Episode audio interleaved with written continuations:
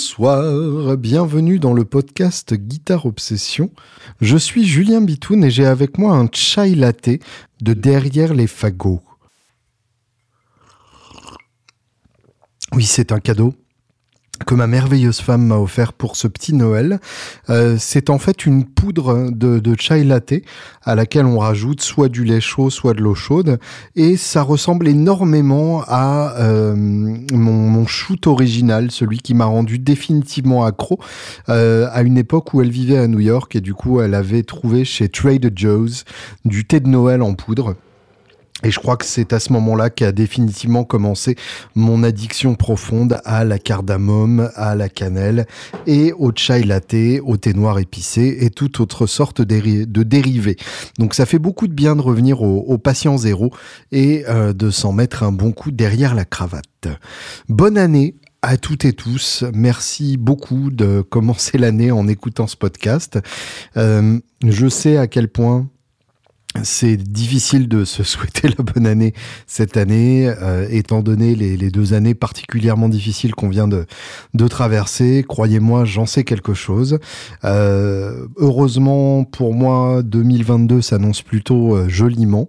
Il y a pas mal de très beaux projets qui risquent de se, de se concrétiser dans les, dans les mois à venir et notamment la sortie enfin de l'album des Angels, Little Ones, euh, une sortie qui était à l'origine prévue pour l'année dernière, qui a été repoussée euh, sans arrêt. Je suis d'ailleurs euh, absolument désolé pour les gens qui avaient participé euh, au Kiss Kiss Bang Bang et qui n'ont pas vu euh, leurs goodies et, et l'album arriver. Vous inquiétez pas, on vous oublie pas, l'album est prêt, il est magnifique, mais avec euh, la, la, crise des, des matières premières, euh, malheureusement, c'est très difficile à l'heure actuelle de faire presser un album. Euh, pour le vinyle, je sais toujours pas quand on l'aura. Ce qui est certain, c'est qu'on l'aura pas euh, malheureusement pour la, la, date de sortie prévue, qui est fin mai. Euh, le vinyle sera sûrement plutôt euh, aux alentours de, de septembre-octobre, dans le meilleur des cas, puisque à l'heure actuelle, les, les presses vinyles tournent à, à, plein régime partout et tout est saturé et personne personne arrive à, accélérer le processus.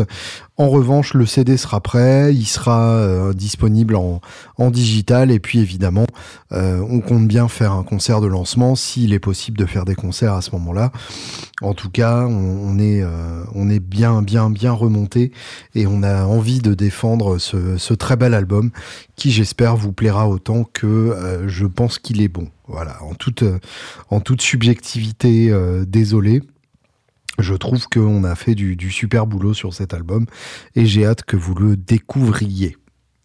Merci beaucoup à euh, tous ceux qui ont rejoint la, la communauté des Patreonneurs. Euh, J'ai Jérémy et Edwin Collin qui ressemble, dont le nom ressemble étrangement à un chanteur euh, qui a utilisé euh, de la fuzz sur son single Girl Like You, qui était un single qui passait en boucle sur Phone Radio euh, au milieu des années 90, et je trouvais ce son complètement fou. Et effectivement, a posteriori, ça n'a pas vieilli du tout, puisque c'était déjà rétro à l'époque. Mais euh, je, je, vous ferai écouter ça, tiens, euh, parce que ça, ça mérite largement d'être écouté. Euh, c'est vraiment, c'est vraiment très très beau. Edwin Collins, contrairement donc au nouveau Patreonneur qui est Edwin Collin sans S. Donc merci Jérémy et Edwin euh, pour votre participation à ce podcast via Patreon, ça me touche profondément, euh, d'autant plus que des fois j'ai un peu l'impression de, parler dans le désert, euh, même si même si la plupart d'entre vous restent dans la communauté Patreon, c'est une communauté que j'anime tellement peu et j'en suis absolument désolé, faute de temps hein, tout simplement, et ça va pas changer d'ici septembre probablement. Septembre j'espère avoir un tout petit peu plus de temps. Mais je connais ma vie, je dis ça, et puis à ce moment-là, va y avoir un nouveau projet qui va se, se pointer entre temps. Mais en tout cas, voilà, merci donc de, de, de, considérer que ce podcast à lui seul justifie votre participation sonnante et trébuchante. Et donc, euh, si vous considérez aussi que ce podcast mérite votre participation sonnante, voire trébuchante, deux solutions, patreon.com slash guitarops, donc p-a-t-r-e-o-n.com slash g-u-i-t-a-r-e-o-b-s. Et pour ceux que le côté régulier de, de, Patreon a tendance à effrayer, vous pouvez tout simplement me contacter via message privé sur Facebook ou sur Instagram et je vous donnerai mon, mon PayPal si vous souhaitez participer de cette façon-là. Ça peut être une manière aussi de, de, de me donner un peu de sous en one-off plutôt que de vous retrouver abonné à un service qui prend sur votre, sur votre pauvre carte bleue. J'ai eu pas mal de, questions hyper intéressantes de la part de Patreonneurs et d'auditeurs, donc je vais y revenir, je vais faire un, épisode, je pense, courrier des lecteurs, parce que ça mérite vraiment. Mais en attendant, pour commencer cette nouvelle année euh, du bon pied, j'avais envie de vous parler de Get Back. Get Back, vous n'avez sans doute euh, pas raté euh, cet épisode dans l'actualité musicale, même si vous n'êtes pas au courant euh, du procès que Clapton a intenté à une pauvre petite vieille qui vendait un bootleg qui appartenait à son défunt mari il y a 15 ans. Alors je vous rassure, l'histoire se termine bien, ça a juste fait du bad buzz. Et j'ai tendance à dire que avoir du bad buzz ne fait pas un mauvais guitariste, mais ça c'est encore un autre débat et euh, je vous aime. Mais euh, Get Back donc.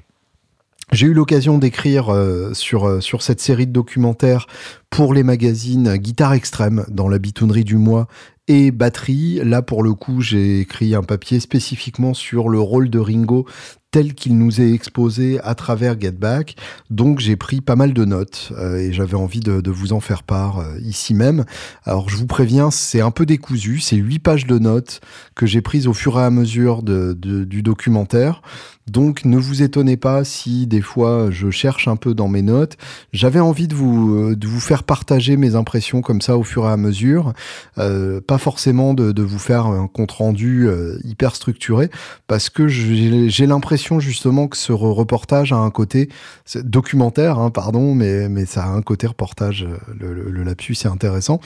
En tout cas, euh, ça a un côté euh, sur le vif et à suivre au jour le jour, de façon quotidienne. Il n'y a, y a, pas le côté, et ça j'ai beaucoup apprécié, il n'y a pas le côté reportage documentaire tel qu'on le connaît habituellement, avec les gens qui sont assis à côté d'une console pour raconter à quel point ils sont formidables, etc.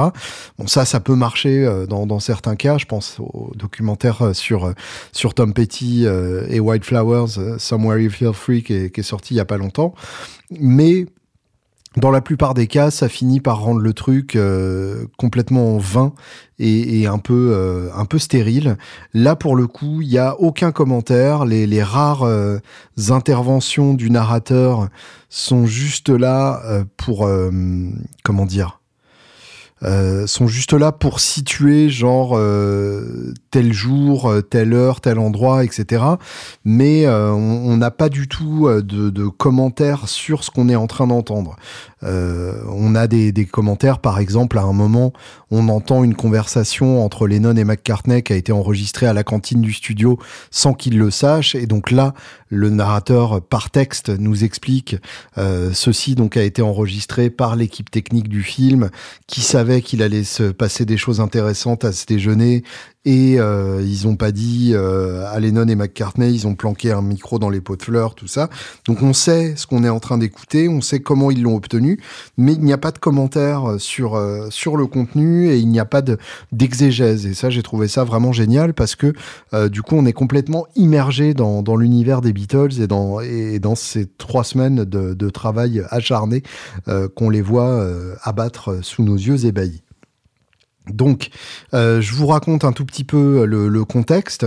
Euh, on a un, groupe qui sort de deux années compliquées pendant lesquelles ils ont dû se, réinventer totalement. Donc 29 août 1966, c'est le dernier concert des Beatles au Candlestick Park de San Francisco. Ils arrêtent de tourner pour, euh, pour plusieurs raisons. D'une part, euh, l'ambiance autour du groupe devient compliquée. Euh, soit les fans beaucoup trop extrêmes deviennent menaçants pour la sécurité du groupe.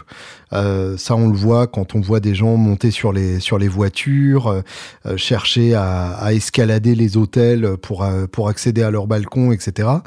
et puis, il y a les non-fans ou les ex-fans qui ont été scandalisés par la déclaration déclarations de Lennon sur le fait que la chrétienté est en train de décliner, et en particulier dans le sud des États-Unis, du coup, ça devient compliqué d'être un Beatle. Il y a des menaces de mort, d'attentats, etc.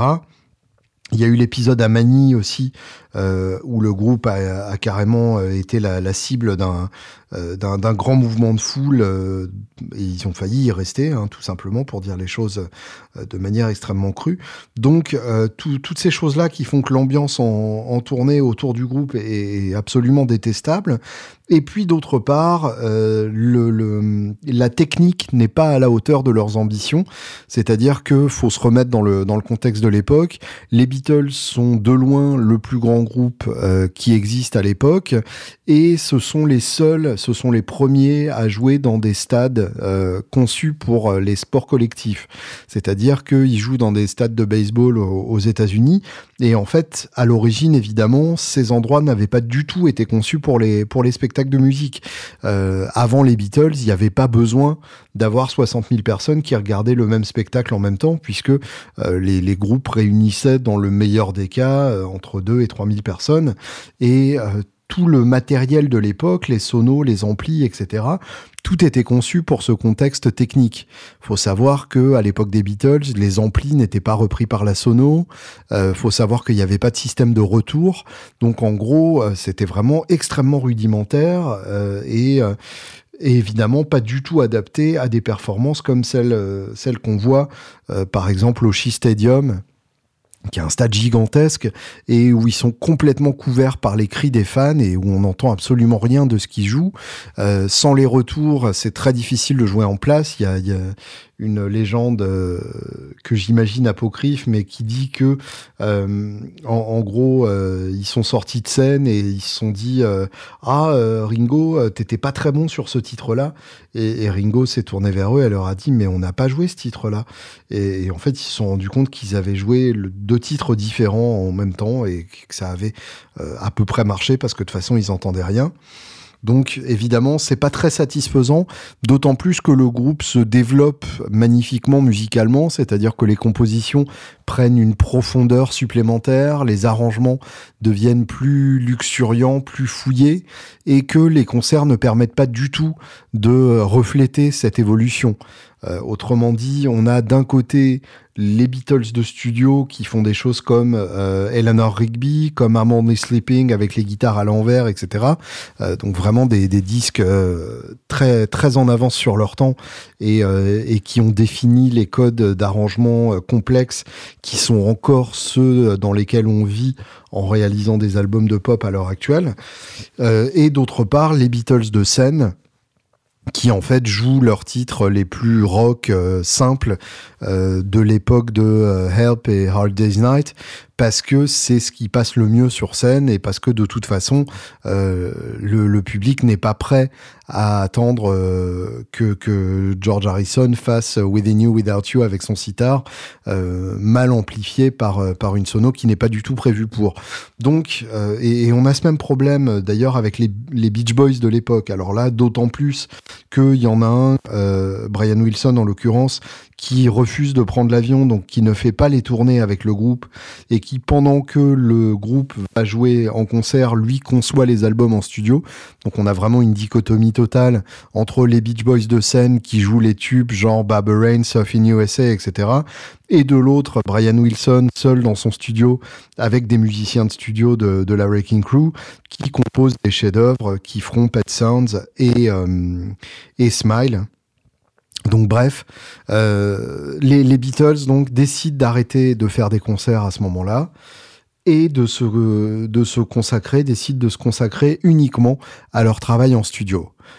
Évidemment, euh, ça donne euh, les chefs-d'œuvre que l'on sait. Le premier single à sortir après leur décision d'arrêter les concerts, c'est Strawberry Fields Forever, Penny Lane, de face A, parce que euh, bah, Physiquement, ça change rien, évidemment, il y a toujours un côté et un autre, mais les deux titres sont tellement bons qu'ils n'ont pas choisi une face A et une face B, et que c'est deux faces A. Euh, Lennon pour Strawberry Field Forever et euh, McCartney pour Penny Lane, évidemment. Deux visions différentes de, Liverpool. Euh très liées à l'enfance dans les deux cas. Ensuite, donc, l'album Sgt Pepper, bien sûr.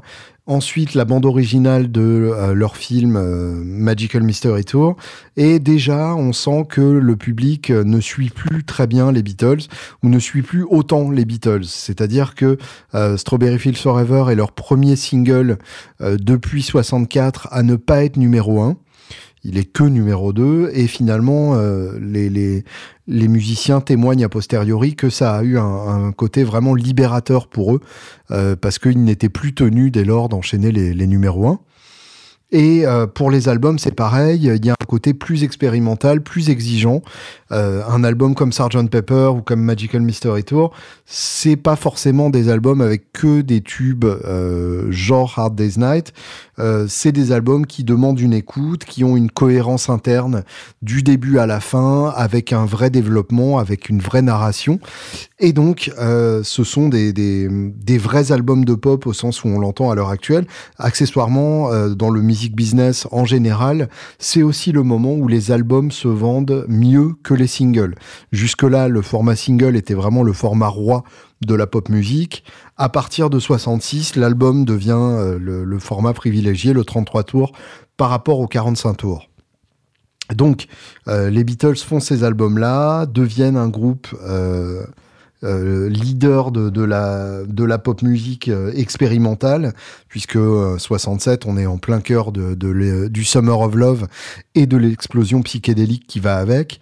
D'ailleurs, le nom à rallonge, Sgt. Pepper's Lonely Hearts Club Band, c'est une tentative de la part de McCartney de, de, raccrocher le groupe à toute la mode des noms à rallonge de, San Francisco, genre Big Brother and the Holding Company, Quicksilver Messenger Service et autres. Et donc ensuite, euh, ils sont évidemment euh, très marqués par la mort de leur manager historique, Brian Epstein. Euh, il faut savoir que Brian Epstein, c'est celui qui a inventé les Beatles, c'est-à-dire qu'il les a vraiment pris sous son aile dès leur début. C'est lui qui leur a dit de porter des costumes, d'arrêter de, de, de dire fuck sur scène et de porter des blousons de cuir de mauvais garçons.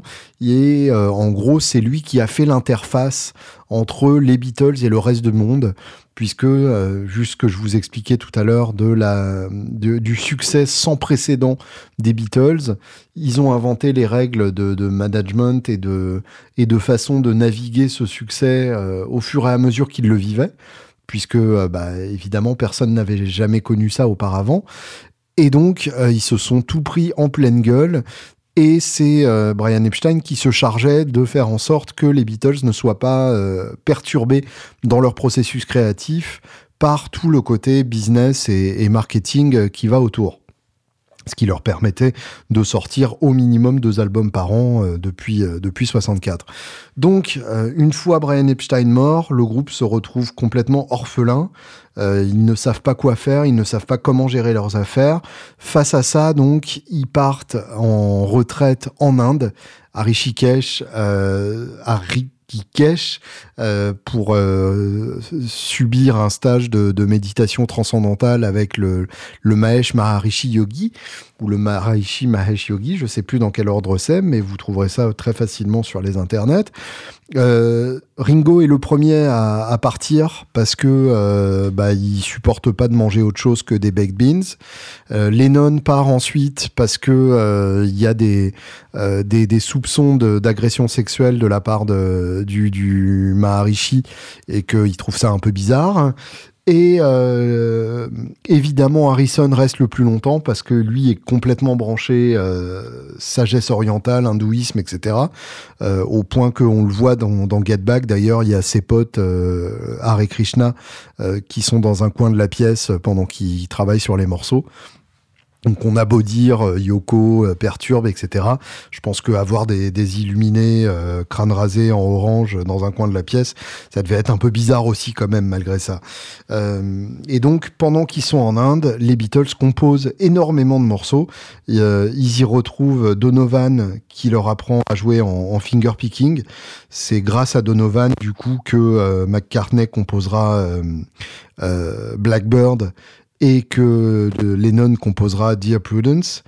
Et puis, euh, il compose donc énormément de nouveaux morceaux. Ça donnera le double blanc.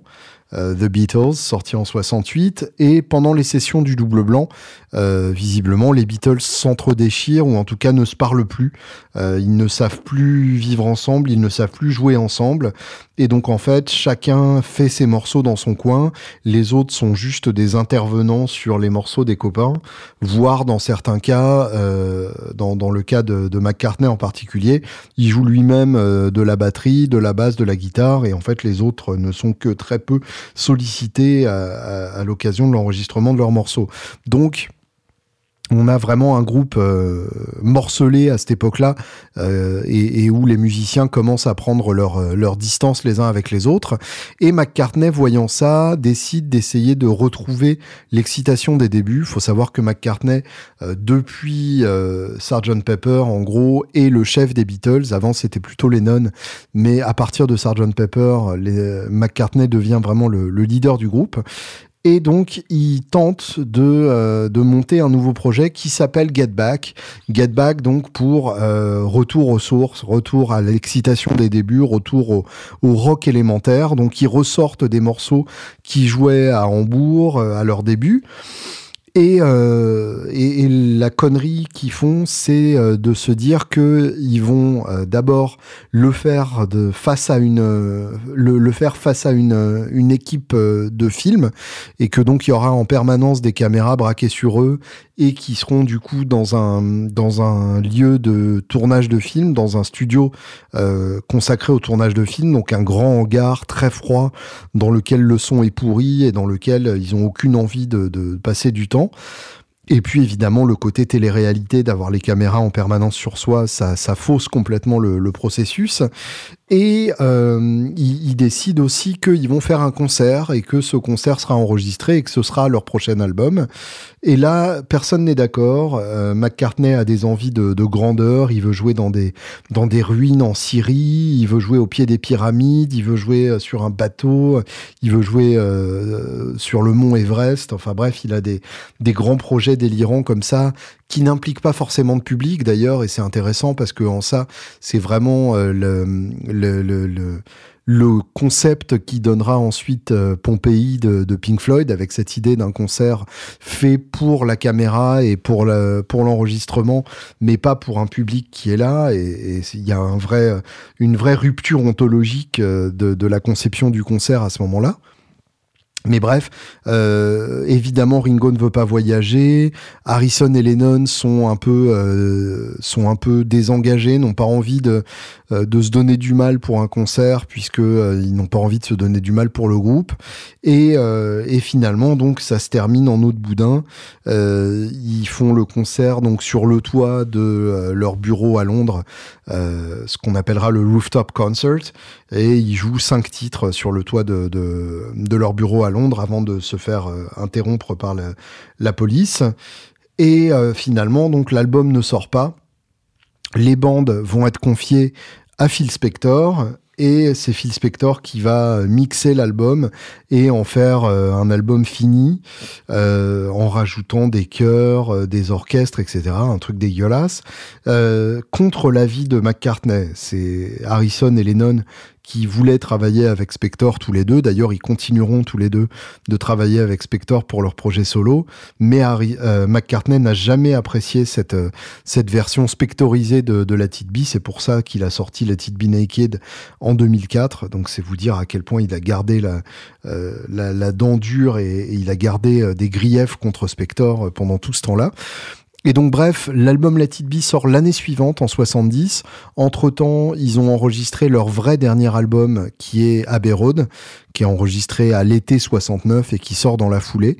Euh, c'est le, dernier album pour lequel ils ont tous les quatre été dans la même pièce, qui est vraiment euh, conçu comme un chant du cygne où chacun donne le meilleur de, de ce qu'il a, euh, chacun donne ses meilleurs titres, on met les égaux de côté et on travaille avec George Martin qui pour le coup avait plus un, un rôle consultatif sur sur Let, Let It Be Get Back Et donc, euh, ce, processus veut que, en gros, euh, Abbey Road sort avant la Be, même si la Be a été enregistrée avant Abbey Road.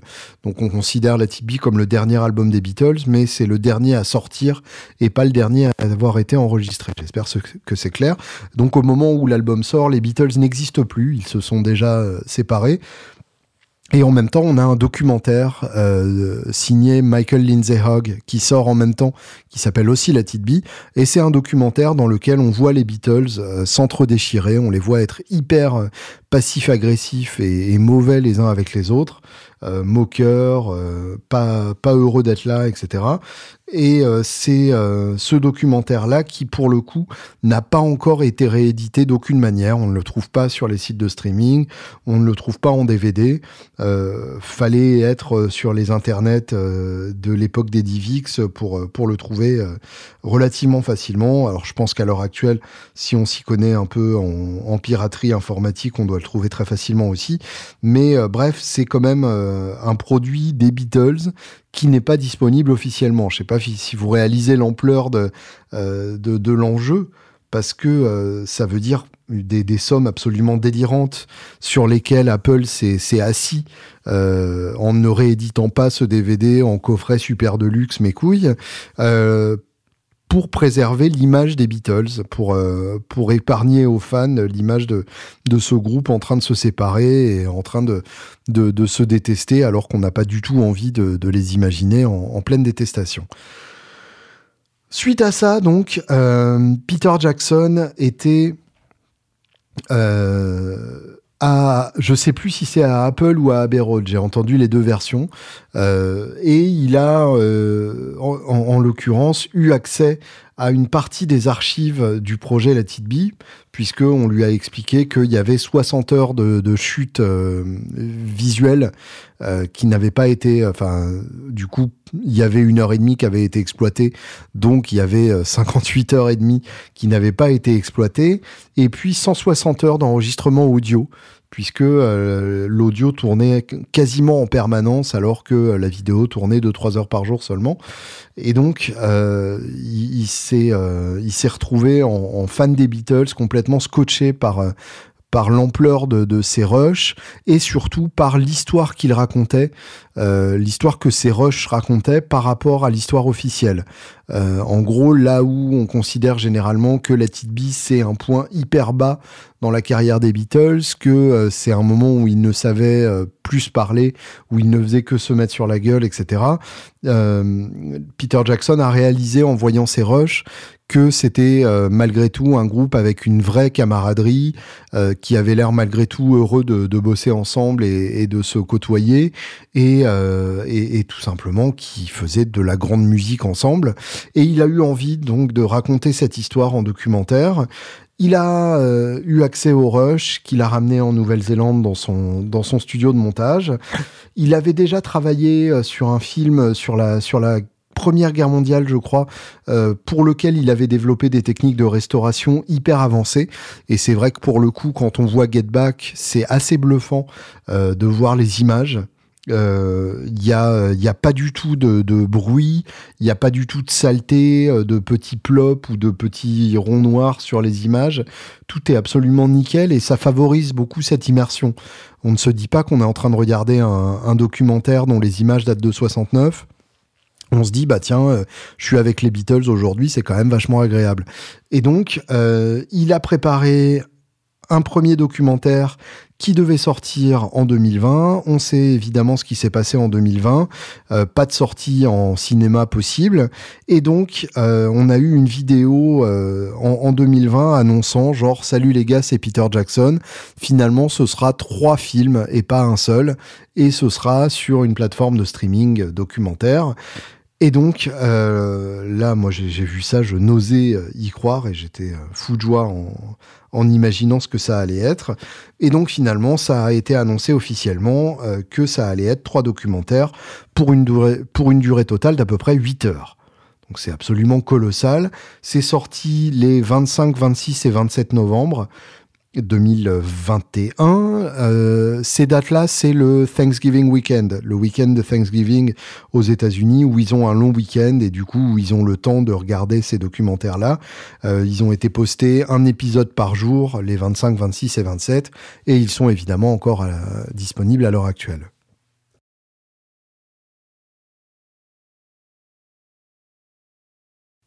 Donc déjà, premier constat, euh, c'est un documentaire que j'ai eu du mal à regarder au départ. C'est-à-dire qu'au début, euh, c'est très lent. On les voit vraiment euh, en temps réel. Le fait qu'on ait 8 heures de documentaire permet d'avoir des discussions entières on les voit euh, discuter euh, de tout et de rien, euh, se perdre dans, dans des débats sans fin, on les voit chercher des morceaux en temps réel. Donc il n'y a, a, pas du tout ce côté montage épileptique qu'on peut avoir dans certains documentaires actuels. Là vraiment c'est le temps long, c'est le temps de la création, et c'est quelque chose qui, mine de rien, est quand même assez, assez génial à regarder. Et puis donc, euh, on les voit quand même être hyper passifs-agressifs les uns avec les autres. Euh, moi, j'ai pas spécialement trouvé que ça donnait une image d'un groupe euh, soudé. Alors, on voit une certaine camaraderie effectivement qui est, très émouvante, mais on voit quand même que euh, il y a, y, a, ce côté euh, britannique de je le dis pas parce que j'ai été bien élevé, mais quand même, si je pouvais te le dire, ça te ferait vachement mal aux dents. Et c'est bien compris entre eux que euh, ils se supportent difficilement et, ça se sent vraiment euh, à certains moments. Donc pour ces raisons-là, euh, j'ai un peu traîné la patte pour les regarder au début. Alors après, on m'a demandé de, faire ces papiers pour guitare extrême et pour batterie, et donc je me suis penché, je me suis immergé complètement. Et là, en fait, en immersion totale, ça marche beaucoup mieux. C'est-à-dire en se disant, aujourd'hui, je regarde les trois, ou en tout cas, je regarde deux sur trois, et passer la journée avec les Beatles. Et c'est vraiment euh, quelque chose que le documentaire permet. C'est euh, c'est une pierre précieuse euh, de l'histoire du rock, en ça qu'on a ça pour aucun autre groupe. Une immersion aussi totale et aussi soigneusement documentée. Il n'y a aucun groupe qui avait les moyens d'avoir autant d'heures de rush pour un, pour un documentaire sur la réalisation de leur album. En plus, à l'époque, euh, les, les, réalisations d'albums n'étaient pas du tout documentées, euh, alors que c'est un réflexe quasiment à l'heure actuelle pour, euh, pour faire un, petit, une petite vidéo. Donc bref, c'est quelque chose de complètement inédit. Qu'aucun autre groupe n'a fait et, et, on aimerait bien avoir des, des, vidéos comme ça sur la réalisation de Pet Sounds des Beach Boys, de, de Forever Changes, de Love, de Five Leaves Left de, de Nick Drake. Euh, ce, serait, euh, ce serait précieux d'avoir ces images-là, mais évidemment, elles n'existent pas. Et donc, euh, le, le, fait de les avoir pour les Beatles, c'est vraiment quelque chose de, de très émouvant et d'autant plus appréciable qu'on est, qu'on est fan du groupe. Euh, et, et 8 heures, vraiment, ça passe, euh, ça passe à la fois très lentement et très rapidement. Euh, je ne sais pas si c'est si c'est cohérent ce que je dis, mais en gros, euh, on, on, a vraiment l'impression qu'on est avec le groupe et qu'on s'emmerde quand ils s'emmerdent, mais qu'en même temps, une fois que c'est fini, bah, on se dit qu'ils vont euh, vachement nous manquer et qu'on en aurait bien pris une dizaine d'autres épisodes euh, en plus de ça. Donc, euh, je, je, me plonge dans mes notes au fur et à mesure que je vous parle. D'abord, on se rend compte qu'ils ont à leur disposition un répertoire absolument colossal. Et ça, c'est euh, la preuve d'une théorie que j'ai depuis très longtemps, qui est que pour être compositeur, il faut connaître des chansons. Euh, pour écrire des chansons, il faut en apprendre, il faut en jouer, il faut faire du guitare-voix sur tous les morceaux que vous aimez. Et euh, c'est la meilleure manière de dépioter un morceau, de comprendre comment il est fait de l'intérieur et de voir ensuite comment on peut faire le sien euh, à partir de, de ce morceau d'origine. Et, clairement, on les voit euh, partir immédiatement euh, sur des sur des morceaux euh, sans se sans se concerter et les autres reprennent à la volée et connaissent ce répertoire-là. Donc c'est assez impressionnant. J'ai noté par exemple la musique du, du troisième homme, le film de, de Orson Welles. Euh, you Win Again de Hank Williams. Euh, évidemment, ils aiment Hank Williams, c'est normal. Euh, tous les gens qui savent composer aiment Hank Williams. That Lucky Old Son, qui est un traditionnel country. Save the Last Dance for Me qui pour le coup euh, est plus du côté euh, du côté soul de l'histoire. Donc tout ce tout ce répertoire qu'ils n'ont jamais enregistré, euh, qu'ils n'ont jamais repris de façon officielle, mais euh, qui faisait malgré tout partie de, de leurs influences et de leur euh, inconscient musical. On, on voit une énorme complicité entre Lennon et McCartney. Euh, dès que les deux harmonisent, il y a, y a une magie vraiment de ces deux voix qui se mélangent du- d'une d'une beauté et d'une fluidité absolue euh, qu'on ressent aussi quand, quand euh, Harrison et, Lennon chantent ensemble. Euh, je pense notamment à une scène beaucoup plus tard dans le film, euh, parce qu'en gros il y a trois parties dans le, dans le film. Euh, une première partie où ils sont dans le studio de cinéma euh, à Twickenham, donc où ils sont dans ce grand hangar super froid et l'ambiance est aussi super froide. Une deuxième partie où ils sont dans le studio Apple donc dans le sous-sol de leur euh, bâtiment euh, dans le centre de Londres, le bâtiment de leur maison de disques, euh, dans un studio construit pour eux et dans lequel ils se sentent beaucoup mieux et là l'ambiance est, nettement plus détendue. Et puis une troisième partie où c'est en gros le, concert sur le toit dans son intégralité y compris les chansons qu'ils ont jouées deux ou trois fois euh, qu'on voit deux ou trois fois dans dans le film et donc, euh, il y a une scène dans, dans, la deuxième partie, dans le studio Apple, où on voit McCartney qui chante euh, Hey Jude au piano et, euh, et les deux autres qui... est-ce que c'est Hey Jude ou est-ce que c'est... Non, ça doit être Let It Be, puisque Hey Jude était déjà sorti à l'époque, n'importe quoi. McCartney donc chante Let It Be au piano, et euh, Harrison et, et Lennon harmonisent derrière, et c'est vraiment magnifique. C'est, des chœurs euh, euh, comme euh, Autotune n'en, fera jamais. C'est hyper touchant, et, et c'est là qu'on voit aussi à quel point euh, ils ont appris à, à chanter et à harmoniser ensemble, et, et, rien ne remplace cette cette expérience-là. On voit Mal Evans, qui est le roadie du groupe, euh, qui note les paroles au fur et à mesure. Euh, cette idée que euh, quand on dit des paroles spontanément, en, faisant du demi-yaourt, en chantant, ça peut avoir du sens et ça peut servir de parole. Et puis surtout que c'est bien de les noter directement parce qu'on s'en souviendra jamais très bien si on le fait à posteriori. Mal Evans chronomètre les chansons aussi, ça je trouve ça assez, assez marrant de, de le savoir. On voit Lennon trouver les paroles de sa partie sur I've Got Feeling en direct. Euh, Il y a une version de Don't Let Me Down qui est un peu plus rapide que l'original. Et euh, suite à ça, John dit que c'est un morceau qui est très intense pour lui à chanter.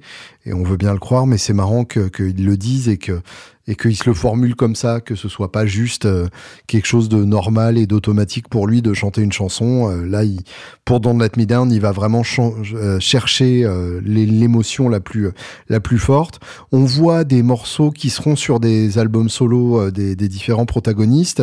Pour Lennon, on voit Gimme Some Truth qui sera sur l'album Imagine euh, ou sur euh, Plastic Ono Band, je sais pas, je les mélange toujours tous les deux. Euh, pour Harrison, on voit All Things Must Pass, apparemment sur lequel ils ont beaucoup bossé en groupe. Donc il y a une version Beatles de All Things Must Pass, notamment avec des, roulements de tomes de Ringo qui sont à tomber par terre. Et puis Teddy Boyd de McCartney qui sera sur son premier album solo. Côté matos, il y a de quoi faire. Alors on a fait une, une vidéo pour Palf. Je crois que je spoil d'ailleurs parce que elle n'est pas encore sortie, donc euh, gardez ça pour vous. Mais on a fait une vidéo sur Get Back, donc où je détaille le, matos. Donc je vais y revenir très rapidement ici. La, casino naturelle pour Lennon, euh, qui est quasiment la seule guitare qui joue de tout l'enregistrement. Euh, on le voit aussi jouer une basse 6, ça euh, c'est quelque chose que, euh, Harrison joue aussi, donc la, la basse 6 de Fender, qui est en gros une euh, guitare une octave plus bas. Donc la même octave qu'une basse, puisque la, basse est une octave plus bas que, la guitare, mais avec deux cordes aiguës supplémentaires, un diapason plus court et euh, ben comme une guitare, quoi. On peut faire des accords dessus. euh, ça, ça se joue plus proche d'une guitare, donc c'est parfait pour un pour un guitariste. Mais c'est les fréquences d'une basse, donc c'est un, un instrument un peu un peu hybride euh, qui a été finalement très peu utilisé, alors que c'est un instrument passionnant. Mais donc bref, euh, dès que McCartney est au piano, on les voit euh, soit Harrison, soit Lennon prendre la basse 6 pour faire la basse. Et puis on voit Lennon aussi jouer sur un, un lap steel euh, Hoffner, euh, qui est ramené par un des Roddy et, euh, on le voit jouer euh, assez maladroitement sur For You Blue de, George Harrison et, son solo a, été gardé d'ailleurs pour pour l'album. C'est marrant aussi du coup en voyant en les voyant jouer, on réalise qui joue quoi sur les sur les enregistrements, ce qui est pas forcément toujours le cas. je dois avouer que je m'étais jamais posé la question en fait tout simplement, mais a posteriori c'est évident, c'est-à-dire que on voit Lennon jouer euh, du lap steel euh, en open tuning sur For You Blue. Euh, vraiment à l'arrache, c'est très faux et en même temps c'est excellent. Et c'est pas du tout le jeu de slide de, Harrison. Et d'ailleurs, en fait, le jeu de slide d'Harrison se développe après ça. Euh, le, jeu de slide qu'on a sur des titres de All Things Must Pass, donc son premier album solo, comme My Sweet Lord ou comme Isn't It a Pity, qui est un, jeu de slide très lyrique, en, single notes quasi exclusivement, avec un son très clair et en, accordage standard sur une strat. Euh, là, c'est pas du tout quelque chose qui est développé à l'époque de, de la petite billet. En fait, c'est c'est impressionnant parce que euh, bah, il a dû apprendre ça en, six mois. Euh, en gros, euh, après après l'enregistrement de, de Abbey Road et avant l'enregistrement de All Things Must Pass. donc bref, McCartney, lui, joue sur une sur deux Hofner différentes. D'abord une avec deux micro-manches que, que j'avais jamais vu avant, et puis une autre bah, qui est la la bass Beatles violin classique. Et, euh, et Harrison pour le coup, enfin euh, McCartney pardon, euh, quand il quand il joue en acoustique, lui a sa, sa Martine aussi, sa, sa D28. pour Harrison, il y a, y a un tout petit peu plus de, variété. Euh, il joue beaucoup euh, sa Les Paul rouge avec, avec beaucoup de wah-wah. Euh, à l'époque de, Twickenham, donc dans la première partie. Je, je réalisais pas qu'il avait autant joué cette, euh, cette Les Paul, qui est donc une Gold Top euh, refinie en Cherry Red à l'usine Gibson, que, que Clapton a offerte à Harrison. Et, et, Harrison du coup est devenu complètement amoureux de cette guitare. Et ça m'a rappelé à quel point j'ai besoin d'une Les Paul. Et un jour j'aurai une Les Paul. Et, j'ai envie d'une Les Paul. Et bref, euh, c'est assez marrant parce que c'est pas forcément un modèle qu'on associe à, à, Harrison. On le voit la jouer euh, sur le clip de Revolution, euh, mais, euh, mais en dehors de ça, elle apparaît pas tellement dans la mythologie euh, harrisonienne. Contrairement à l'autre guitare de, de la T.B. pour Harrison et qui joue quasi exclusivement pendant les sessions dans le, dans le studio Apple. Et, euh, et pour le coup, c'est la télé euh, Rosewood, euh, la télé en palissandre, qui est vraiment un modèle qui est associé à, à, Harrison au point que, que le Custom Shop Fender a fait une réédition de, de, ce, de cette guitare. Ils ont aussi réédité d'ailleurs sa strat que psychédélique peinte de partout, Rocky, qu'on le voit sortir à un moment, donc il joue à un moment. Et et c'est à peu près tout, euh, il me semble. Euh, on voit leurs amplis aussi, ça c'est vraiment classe, euh, qui sont essentiellement des Silverface. un Bassman stack Silverface pour la basse et deux Twin Reverb pour Lennon et Harrison. Des Twin Reverb qui crunch, donc au niveau volume, ça doit être assez impressionnant parce que pour faire cruncher un Twin Reverb, faut quand même, faut quand même y aller joyeusement. Euh, et d'ailleurs, on a un des mecs de, l'équipe de tournage qui vient leur demander de, se baisser euh, au début. Et ça m'a fait sourire parce que vraiment, c'est une scène que n'importe quel guitariste a déjà connue. Euh, soit le patron du bar, soit l'ingé son du studio qui vient demander de se baisser et immédiatement ça pète complètement le délire et on n'a plus envie de jouer avec le même enthousiasme. Et on sent effectivement une euh, une tension à ce moment-là, au moment où le pauvre mec vient demander aux Beatles de se baisser. Euh, et donc je vous disais, oui, on voit, euh, on voit qui joue quoi. on voit aussi que Lennon prend le solo de Get Back. Et effectivement, il a ce jeu très anguleux, très très à l'arrache. Euh, et c'est pas Harrison qui aurait pu euh, faire un solo comme, euh, comme celui de Get Back. Et ça marche très très bien, évidemment, sous les doigts de, Lennon. et, mais mais ça, le rappelle parce qu'en fait, je me l'étais pas formulé consciemment, tout simplement, parce que je m'étais bêtement pas posé la question. Mais euh, mais on voit aussi à quel point les sons de guitare de Lennon et d'Harrison sont complémentaires. Euh, Lennon a ce côté très rond, je pense qu'il utilisait des, des cordes filets plats, euh, et Harrison a ce côté beaucoup plus claquant, beaucoup plus brillant, et les deux se complètent magnifiquement. Et on voit à quel point Lennon est un grand guitariste rythmique. À quel point quand il joue du, du rock and roll à la Chuck Berry, il a vraiment ce côté, euh, ce côté merveilleux rythmiquement euh, que, que moi j'adore. Euh, on voit à quel point ils sont tous des, des, très très grands musiciens et des très très grands joueurs de, de pop et de rock, des arrangeurs instantanés. On voit McCartney euh, chercher des chœurs sur euh, sur Don't Let Me Down qui seront finalement jamais utilisés, mais mais il a que des bonnes idées quasiment. Euh, on le voit sortir des lignes de base géniales de, n'importe où. Euh, on voit pas mal de titres d'ailleurs qui vont terminer sur, euh, sur Abbey Road. Des titres comme Polythene Pam, She Came In Through the Bathroom Window. Donc que des titres qui ont terminé dans, dans le medley de la phase B. On voit aussi à quel point Ringo est un grand batteur. Alors ça, je me battrai jusqu'au dernier contre le premier crétin venu qui osera dire que Ringo n'est pas un bon batteur. C'est d'ailleurs les mêmes crétins qui disent que Lars Ulrich n'est pas un bon batteur. Ce ne sont pas des bons batteurs techniques au sens de Mike Portnoy et autres, euh, et, joyeusetés, euh, euh, même plus Terribodio ou, ou des mecs comme ça qui ont des chops d'enfer, mais ce sont des batteurs qui jouent pour le morceau, qui suivent la dynamique du morceau ou qui la propulsent, euh, dans, dans, le cas de, de Ulrich. Ringo vraiment est toujours au service de la chanson.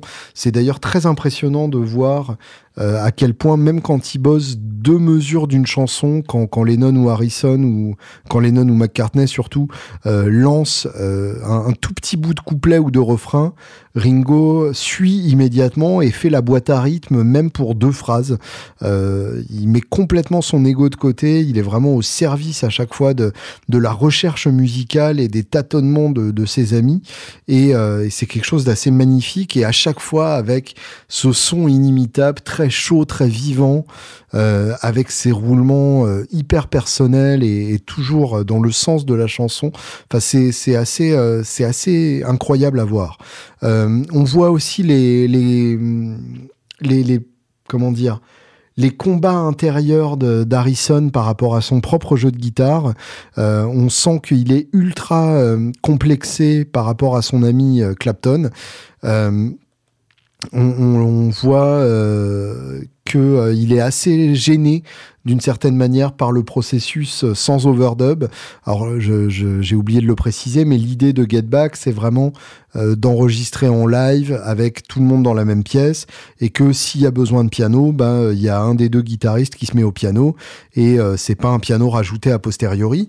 Et euh, on, imagine que euh, entre temps, Harrison a vraiment développé euh, sa technique d'arrangement de, des, des, solos puisque les, solos d'Harrison sont tellement lyriques qu'ils doivent être extrêmement travaillés. Et on le voit dans, dans, dans Get Back que quand il sort des solos improvisés, c'est pas toujours brillant et qu'il a pas toujours des très bonnes idées d'arrangement sur, sur le moment, que ça doit être quelqu'un de, que ça devait être quelqu'un de très réfléchi, de très cérébral et qui prenait le temps de trouver le bon arrangement. Donc que ça devait arranger d'avoir euh, d'avoir des overdubs. Euh, il se demande s'ils doivent jouer d'anciens morceaux et à propos de Clapton, il dit "That's Eric. He's very good at improvising and keeping it going, which I'm not good at. He his thing gets a pattern, goes somewhere and resolve itself, which is very hard." Um, his things, pardon, get a pattern, go somewhere and resolve itself, which is very hard. Euh, donc, euh, Eric, euh, il est très bon pour improviser et pour garder l'intérêt, euh, ce que je ne sais pas très bien faire. Son, son truc, c'est de trouver un pattern, de l'amener quelque part et de le résoudre, ce qui est très dur à faire. Et Paul répond, but that's trying to be jazz. Donc, il essaye juste de faire du jazz. Paul qui a ce côté, Clapton, c'est de la branlette. Et, euh, et, et, je pense qu'il essaye de, rassurer euh, Harrison en étant méchant avec, euh, avec Clapton, mais on voit, on voit qu'effectivement, Harrison, Harrison sent bien que Clapton n'est pas le même genre de guitariste que lui, et ça le, et ça le, Ça le gêne. ça lui donne des, complexes. on sent déjà qu'ils ont une grande admiration pour Billy Preston, qui deviendra ensuite le, pianiste organiste des sessions. McCartney dicte beaucoup les parties de batterie. Euh, même pour un morceau de Lennon comme dans Let Me Down, il fait vraiment l'interprète entre euh, le reste du groupe et, Ringo, quitte à ne pas laisser beaucoup de place à, la créativité de Ringo, euh, en, le forçant un peu à, suivre certains, certains patterns. On voit les galères pour, pour mettre le, studio sur pied. Euh, Georges fait amener son magnéto 8 pistes personnel dans le studio de cinéma parce que euh, il n'en avait pas. Euh, Alex, Alex a dit qu'on n'avait pas besoin d'un 8 pistes, qu'il pouvait en fabriquer un. Ça, c'est donc les, les, les, techniciens qui s'inquiètent de, du besoin d'un enregistreur au studio Apple.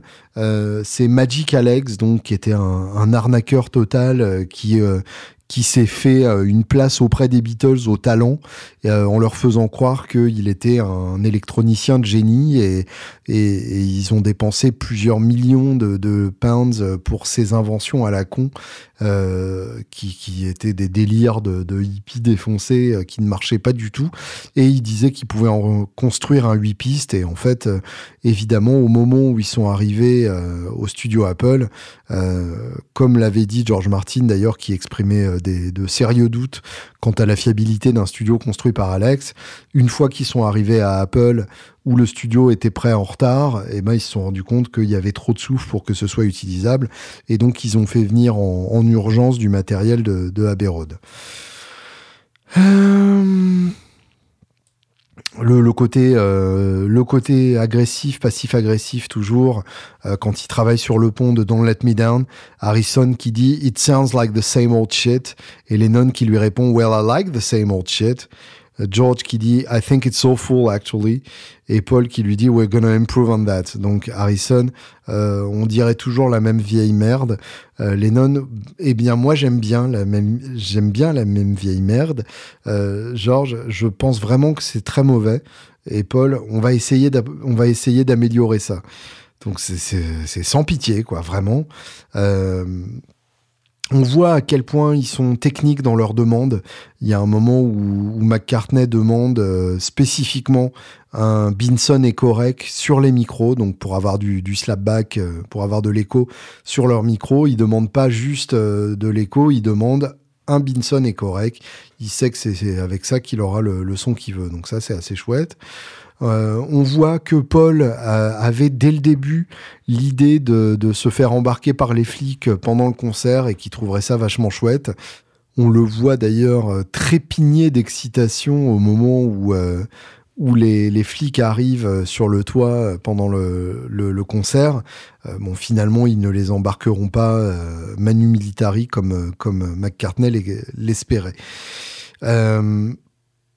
on les voit se confier euh, de manière assez, euh, assez naïve et assez brutale par rapport à leur, à leur situation. George dit euh, les Beatles ont été au purgatoire pendant au moins un an depuis la mort de Monsieur Epstein. ça n'a jamais été pareil. Il l'appelle Monsieur Epstein. Paul répond papa est parti et on est tout seul au camp de vacances. Euh, c'est d'une brutalité absolue. Euh, Lennon est spectateur d'une discussion entre Paul, Michael et, George. Michael, donc le réalisateur du documentaire. On voit Lennon complètement défoncé, les yeux dans le vide, qui gratte un ou deux accords et qui écoute absolument rien. faut savoir que c'est la période où, Lennon euh, est tombé dans l'héroïne, donc c'est même assez, assez miraculeux qu'il suive quoi que ce soit.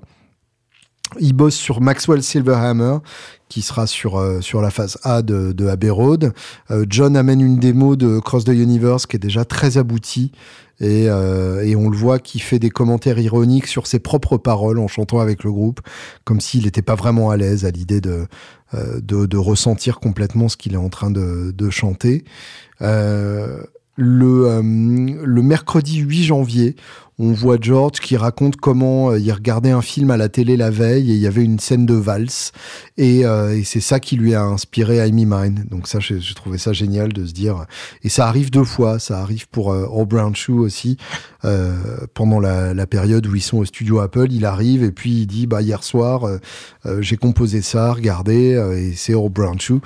donc visiblement George était un compositeur du soir et euh, il, joue Amy Mine sur la casino de, Lennon euh, à vide. Euh, ce qui nous montre une certaine fluidité des instruments entre les, différents Beatles. ça, c'est assez, c'est assez émouvant aussi. évidemment, McCartney étant gaucher, il peut pas tellement jouer les instruments des autres, mais entre Lennon et Harrison, ils se, ils se prennent les instruments euh, sans qu'il y ait de, de gêne euh, ou de, ou de, de, de réserve particulière. Euh, c'est des outils vraiment. Euh, Michael D. Everything has to be good. We're all 28 now. If it's going to be your last TV show, euh, donc il, s'imagine euh, euh, si, ça doit être votre dernière apparition télé. Donc il y a déjà une idée que c'est la fin du groupe euh, dans, les propos de, Michael, et c'est que ça devait bien être dans, l'ambiance qu'on sentait ça. Et We're all 28 now, ça j'ai trouvé ça incroyable. On a tous 28 ans, comme si c'était un gage de maturité. C'est hallucinant de se dire qu'aucun des Beatles n'avait n'avait 30 ans quand le groupe s'est séparé. George qui dit euh, euh, au moment où il parle de faire des, concerts grandioses, qui va payer tout ça On n'a même pas remboursé le prix de la pellicule quand on a fait Magical Mystery Tour. ils veulent même pas nous donner un ampli gratuit chez Fender. Alors ça, j'ai trouvé ça génial. ça montre bien à quel point la politique d'endorsement était vraiment balbutiante et à ses tout débuts à l'époque de, de Get Back et, à quel point euh, ça a évidemment évolué. Un groupe comme les Beatles euh, qui arriverait à l'heure actuelle, les marques se battraient pour leur envoyer toute leur gamme, euh, même sans qu'ils s'engagent sur un, endorsement formel. Le, le, vendredi 10, on a Dick James qui vient parler euh, de business aux Beatles, puisque c'est lui qui est responsable de leurs éditions. Il vient parler d'un catalogue de droits qu'il vient d'acquérir. Euh, il parle à Paul pendant que les autres déconnent, et on sent que euh, le côté tellement évidemment business de Dick James les, agresse et les emmerde profondément. et donc, après son départ, on sent qu'ils sont de nouveau soudés contre ce côté trop business. et et malgré ça, euh, c'est cet après-midi-là que George se lève, euh, enfin c'est après ce rendez-vous que George se lève et dit I think I'm leaving the band now. Euh, je, crois que je suis sur le point de quitter le groupe. John répond quand? George dit maintenant. Euh, trouvez quelqu'un pour me remplacer. écrivez au NME, donc au, New Musical Express, le, magazine de musique de l'époque, et trouvez des gens. Euh, et Mal Evans, donc le Roddy, dit euh, je vais voir avec euh, George Martin pour te payer les droits qu'on te doit. et George dit euh, ne, ne, va pas déranger George Martin avec ça. C'est pour ça qu'on a monté Apple pour qu'on s'en occupe nous-mêmes. Donc on voit, euh, on, voit direct que euh, c'est une surprise pour personne et qu'en même temps ils sont tellement sous le choc qu'ils trouvent rien de mieux que de parler des, droits qu'ils lui doivent. Enfin, c'est, d'un glauque absolu et on comprend qu'ils se cassent. Euh, ils reviennent jouer à trois après avoir mangé. Euh, ils jouent mal et fort et comme pour relâcher la, la tension accumulée entre temps, c'est à ce moment-là qu'Yoko crie.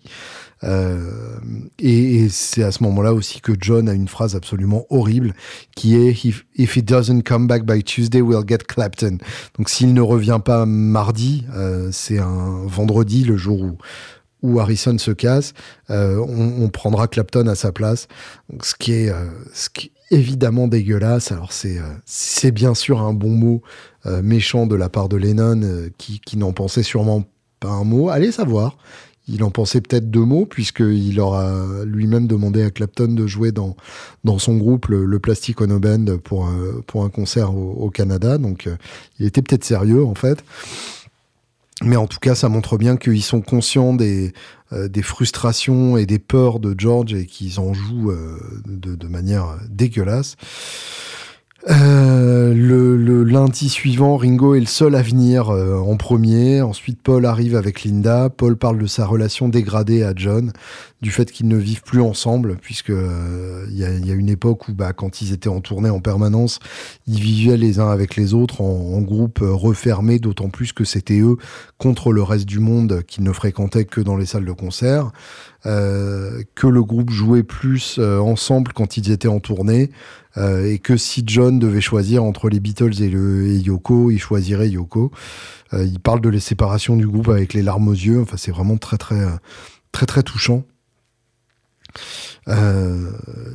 Le lendemain, Peter Sellers, l'acteur, vient visiter le plateau puisqu'il joue avec Ringo dans, le film The Magic Christian. Euh, et euh, John ironise sur le documentaire qu'ils sont en train de tourner, euh, Let It Be, et met Sellers très mal à l'aise et il s'en va. On sent vraiment que, l'atmosphère est, est, détestable. Euh, Paul continue d'essayer de, trouver une méthode de travail pour le groupe. Euh, John finit par détendre l'atmosphère en citant des paroles du groupe euh, hors contexte. Et pendant ce temps, on a vraiment l'impression que Gringo fait semblant de dormir pour ne pas avoir à, être confronté à ça. le, le jeudi, c'est le dernier jour à, Twickenham. George revient de, Liverpool et et, et, il discute chez lui et il accepte de, euh, revenir. Euh, ils abandonnent à ce moment-là l'idée du documentaire et ils s'installent au studio Apple. Euh, le studio Apple n'est toujours pas prêt le lundi 20. Donc, au lieu d'enregistrer, les Beatles répètent. Donc, il y a des, belles images. Le lendemain, donc le mardi 21, ils peuvent commencer à enregistrer. On voit la dernière invention d'Alex, de Magic Alex, une combinaison de guitare et de basse avec un manche qui tourne. Euh, un truc qui a l'air pas du tout au point, qui est juste une vague idée euh, un peu euh, un peu chelou, un peu pourri. Ils se marrent tous à ce moment-là. Euh, ils lisent ensemble un article dans la presse qui raconte le départ d'Harrison, ce qui est une manière évidemment euh, d'exorciser. C'est le moment où Harrison passe sur la, télé palissandre, il commence à bosser sur, euh, sur Dig a Pony. Paul se met à la batterie, il montre à Ringo comment jouer la, partie de basse, il commence à enregistrer. Il y a la Leslie qui est livrée à ce moment-là et à partir de là, Harrison n'arrête pas de jouer sur la Leslie. Euh, avant ça, il arrêtait pas de se servir de, du piano. avant ça, il arrêtait pas de se servir de la wah et à partir de là, il se il se sert de la Leslie sans arrêt. Le mercredi 22, il parle de musique et ça c'est assez génial. il parle de leur musique, de, de la musique qui les entoure, de leurs contemporains et John s'enthousiasme pour Fleetwood Mac. Il parle de, Peter Green sans, le citer, mais euh, de, ses talents de chanteur, de compositeur. Euh, c'est assez, assez génial d'entendre ça. Et, euh, et Paul chante Going to the Country de Candide, je, de Candide, pardon. Je ne savais même pas que c'était une, référence qu'ils avaient. Enfin, c'est assez magnifique de voir ça. Le lendemain, Billy Preston arrive au Rhodes et d'un coup, il y a, y a, une magie du, du son du groupe qui devient complet avec cet invité, avec ce, cinquième Beatle. Euh, le, piano amène vraiment euh, une rondeur du, son euh, et, une excitation supplémentaire de la part du groupe qui, vraiment se sent mieux à ce moment-là. Harrison suggère à McCartney de, de prendre sa Rickenbacker, mais l'idée ne l'enthousiasme pas.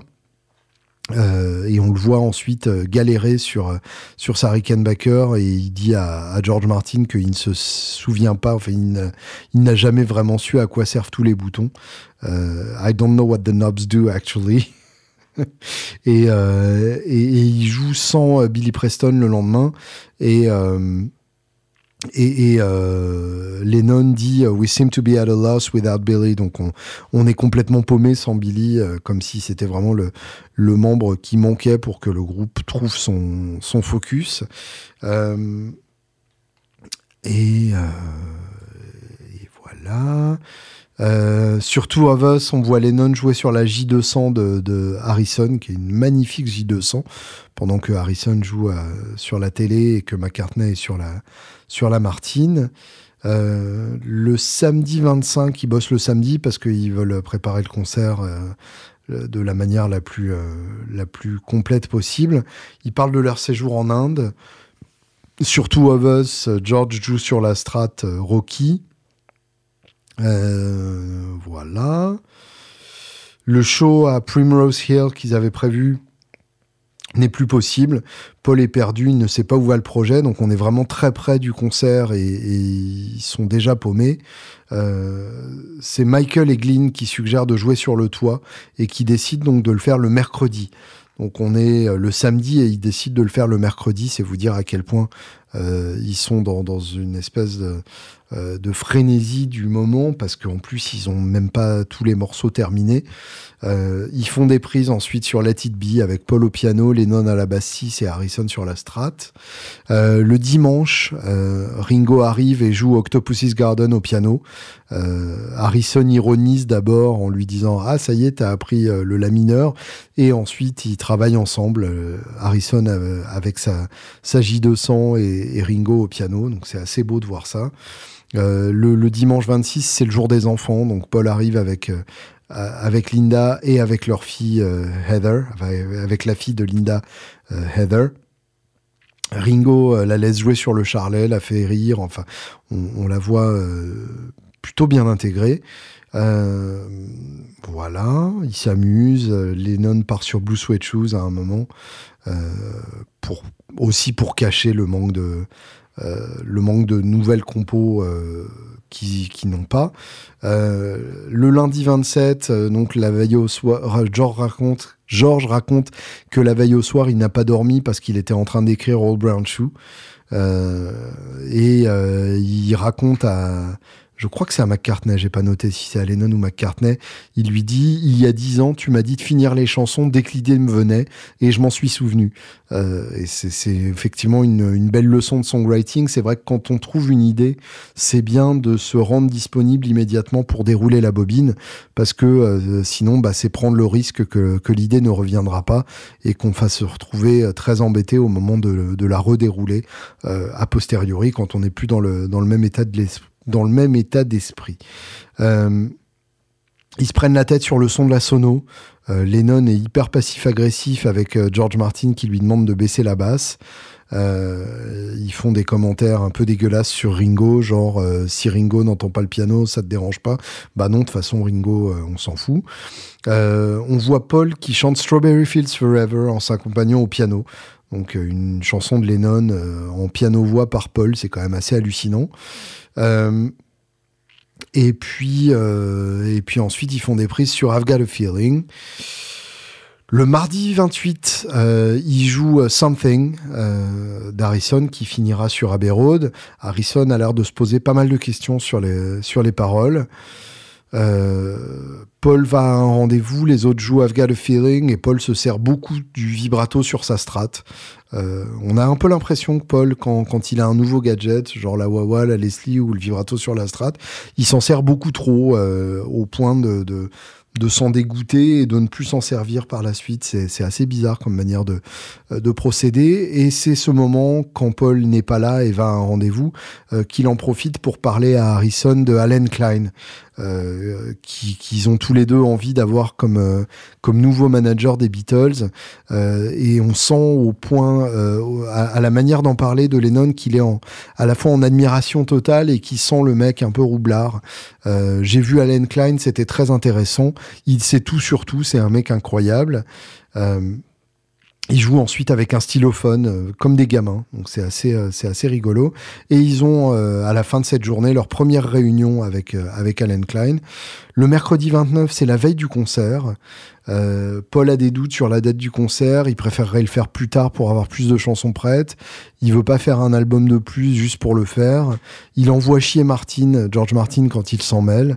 Euh, mais Ringo doit partir pour le, sans doute pour le tournage du, Magic Christian. Euh, George dit euh, je ne veux pas aller sur le toit. Ringo dit j'aimerais bien aller sur le toit. Paul va déjeuner avec son frère. George dit qu'il a plein de chansons en réserve et qu'il aimerait bien enregistrer son propre album. il aimerait bien entendre ses chansons les unes après les autres. Je trouve ça assez mignon comme manière de présenter un album solo, d'avoir ses propres chansons les unes après les autres. Euh, il jam sur la base de I Want You avec Preston, euh, donc un titre de, Lennon qui finira sur Abbey Road. Euh, on a une version entière quasiment de Two of Us où Paul et Lennon chantent en harmonisant les dents serrées. Donc c'est le genre de délire qui montre qu'ils ont encore une certaine une certaine innocence et, et qui, qui s'en foutent complètement qu'il y ait les, caméras qui tournent pendant ce temps-là.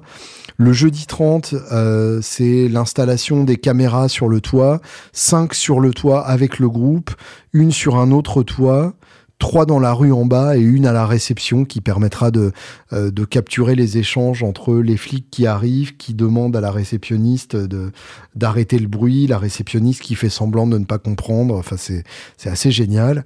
Euh, Paul et Ringo arrivent puis s'installent. George et Lennon arrivent ensuite. Princeton, Preston est évidemment là. Ils attaquent sur deux prises de Get Back, euh, dont l'une pour faire le son et l'autre pour le jouer. Ensuite, Don't Let Me Down. Ensuite, I've Got a Feeling. Les deux flics arrivent en bas. Euh, One After 909, qui est la prise qui a été retenue pour l'album. Ça, c'est un truc génial de la part de Peter Jackson aussi. Quand euh, ils sont en train de jouer et que c'est une prise qui a été retenue euh, pour l'album et qu'on entend sur, sur l'album Let It Be, il le précise à l'image. Donc ça permet de, de, de, de, calmer cette impression que, putain, j'ai l'impression que c'est celle-là, mais je suis pas sûr.